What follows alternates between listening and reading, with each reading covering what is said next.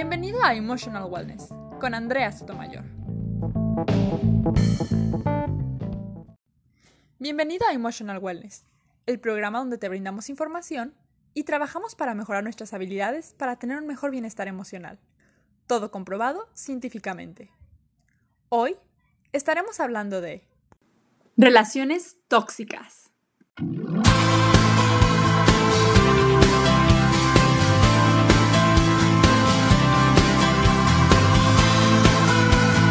¿En algún momento te has preguntado si es bueno o malo regresar con un exnovio? El día de hoy te platico la respuesta. Hola a todos, ¿cómo están? Bienvenidos de vuelta aquí al podcast de Emotional Wellness. El día de hoy les traigo la respuesta a varias de las preguntas que me han hecho, que es si es bueno o malo regresar con un exnovio, qué son las relaciones sanas, qué es la dependencia emocional, cómo tener relaciones sanas, etcétera, etcétera, etcétera. Les voy a platicar un poquito de esto, pero lo primero que les tengo que decir antes que nada, para que todo quede como bien establecido, es que es una relación sana. Una relación sana es aquella donde hay dos personas con todo lo que implica que sean dos personas. Dos personas con pensamientos diferentes, dos personas con gustos diferentes, dos personas con experiencias diferentes, con sueños diferentes, con caminos diferentes, etcétera, etcétera, etcétera. Sí, estas dos personas comparten su tiempo, su espacio, su rutina, demás. Sin embargo, a veces hay discusiones porque si mis experiencias son diferentes, si mis valores a veces son diferentes, si mis pensamientos, mis opiniones, mis gustos son diferentes, va a haber momentos en los que vamos a chocar o no se va a hacer lo que yo diga. Entonces, para poderlo resolver y para poder tener una relación sana, voy a respetar a la otra persona y voy a hacer acuerdos. Como te digo, el tener una relación sana no quiere decir que nunca vaya a haber discusiones o que nunca vaya a estar enojada o, cosas así con, con, mi pareja. Es simplemente que tengo la madurez, el respeto, la inteligencia emocional, la empatía, etcétera, para poder resolver y para poder llegar a acuerdos. Voy a ser lo suficientemente empático con la otra persona para poder entender por qué está pensando lo que está pensando, por qué le gusta lo que le gusta y entender que, bueno, si a ti te gusta una cosa o a mí me gusta otra, no pasa nada. A ti te gusta el azul y a mí me gusta el verde, pues vemos si los podemos juntar y hacer un color que nos guste a los dos, o si el día de hoy ponemos azul y la próxima ponemos verde o lo que sea. De hecho, y como dato curioso, eh, cuando en las parejas ves que hay puro amor de dulzura, todo es color de rosa, nunca hay discusiones, nunca hay pleitos, en todo están de acuerdo, tienen los mismos gustos y no hay absolutamente nada en lo que puedan decir, oye, aquí tuvimos un desacuerdo, tuvimos una pequeña discusión, quiere decir que probablemente es una relación tóxica, quiere decir que una de las dos personas desapareció. Vamos, si yo tengo experiencias diferentes y tengo pensamientos diferentes, en algún momento voy a chocar con la otra persona. Si chocamos, por ejemplo, a veces con nuestros hermanos o tenemos discusiones con nuestros hermanos que te criaron a veces los mismos papás, en las mismas condiciones, les dieron las mismas oportunidades, etc. Imagínate con una persona que creció en un ambiente distinto al tuyo. Cuando entonces no hay ninguna discusión, sabes que hay una persona que está cediendo todo el tiempo y no quiere decir que la otra sea mala. A veces eh, esta que está desapareciendo lo está haciendo porque quiere. Y la otra ni en cuenta y un día esta que siempre se dio explota y oye, es que nunca hacemos lo que yo quiero y este es, oye, pues ¿por qué no me dijiste nada, no? Mm, a lo que me refiero aquí es que es normal que haya discusiones, no por tener discusiones es una relación tóxica, el no poderlas resolver de la manera adecuada, el perder el respeto cuando se están resolviendo, es cuando se hace tóxica una relación o el no tener peleas también la hace tóxica. Nunca debemos desaparecer.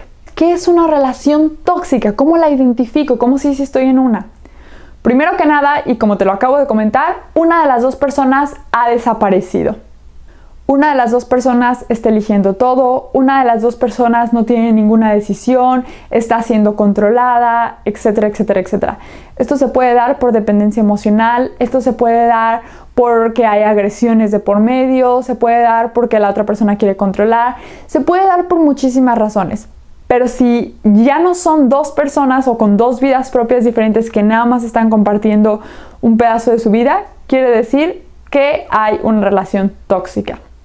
Y vamos, vida propia no es como que, oye, es que sabes que estoy casada, vivo con esta persona o paso muchísimo tiempo y pues nuestros amigos son los mismos y quiere decir que estoy en una relación tóxica. No, sino que quiere decir tener vida propia quiere decir que te das tiempo para ti, que sigues autoconociéndote, que ti, tomas tus propias eh, responsabilidades, que tomas tus propias decisiones, sigues tus sueños, tienes tus propios hobbies. Y bueno, habrá momentos en que esa persona dice, oye, ¿sabes qué? A mí también me gusta esto, me gusta tener este hobby también. Ah, pues vamos y lo hacemos juntos.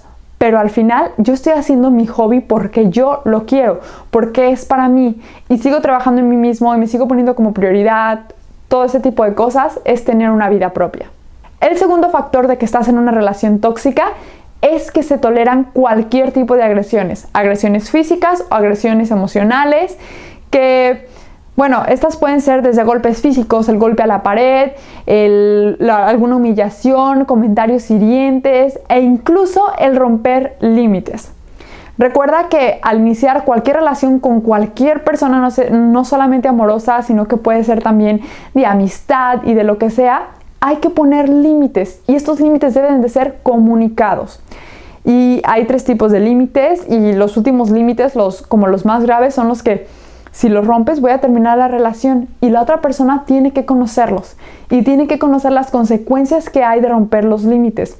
Entonces, si tú ya se los comunicaste de una manera adecuada a la persona, a tu pareja, y esa pareja lo sigue rompiendo, quiere decir que no te está respetando. Y si no te está respetando, quiere decir que hay una agresión. Y si hay una agresión, quiere decir que entonces estás en una relación tóxica.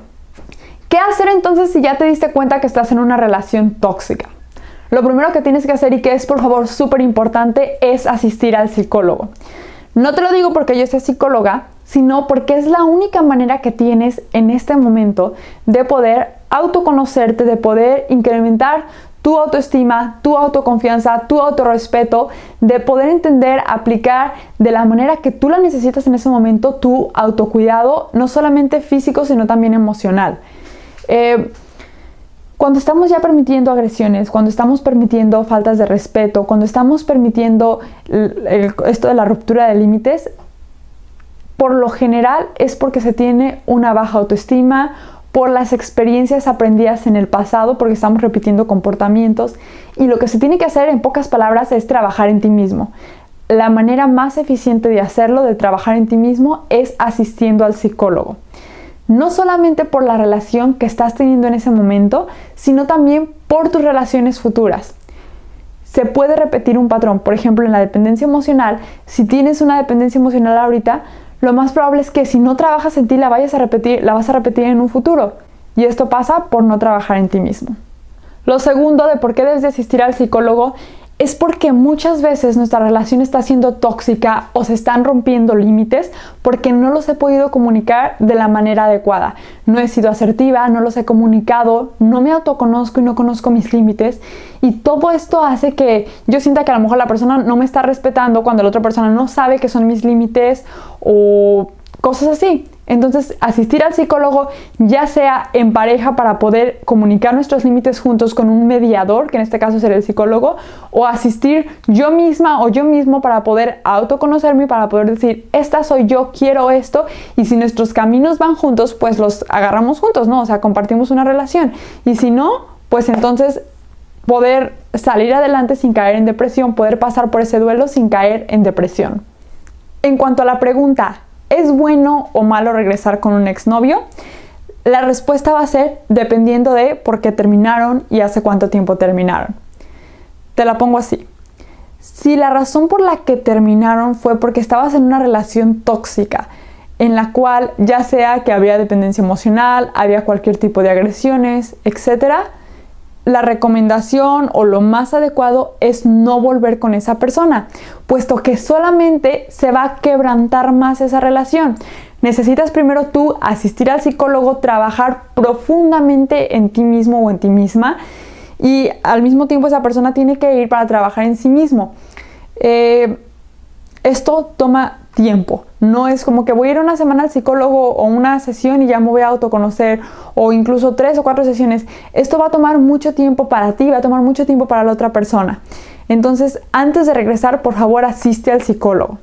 Si al revés terminaste tu relación, estabas en una relación sana y terminaron porque los caminos iban separados, tipo estábamos los dos juntos en la prepa y cambiamos de universidad y ya no tenemos tiempo para vernos y por eso terminamos, hemos terminado la universidad y ahora nuestros caminos se juntan otra vez, bueno, pues ahí la situación es completamente diferente porque estabas en una relación sana. Y ahí entonces puedes pensar a lo mejor en volver a intentarlo y así, siempre y cuando poniendo límites claros, siempre y cuando respetando a la otra persona, siempre y cuando buscando tener la relación igual de sana que se tenía antes. No tratando de ser la persona que eras antes, sino con la persona que eres ahora. Así que ya lo sabes, cuando llegue tu ex y te pregunte si quieres regresar, antes de contestarle que sí, piensa cuál fue la razón por la que terminaron, hace cuánto tiempo terminaron, qué has hecho tú y qué ha hecho esa persona en este tiempo de que se terminó la relación y quién eres tú y quién es esa persona en el presente. Tener relaciones sanas y trabajar en ti mismo te va a guiar por el camino del bienestar emocional, que como ya sabes es siempre una prioridad. No te olvides de comentar, darle like, suscribirte, seguirme en cualquiera de las plataformas que estés viendo o escuchando este video y de compartirlo. Me ayudas mucho. Gracias.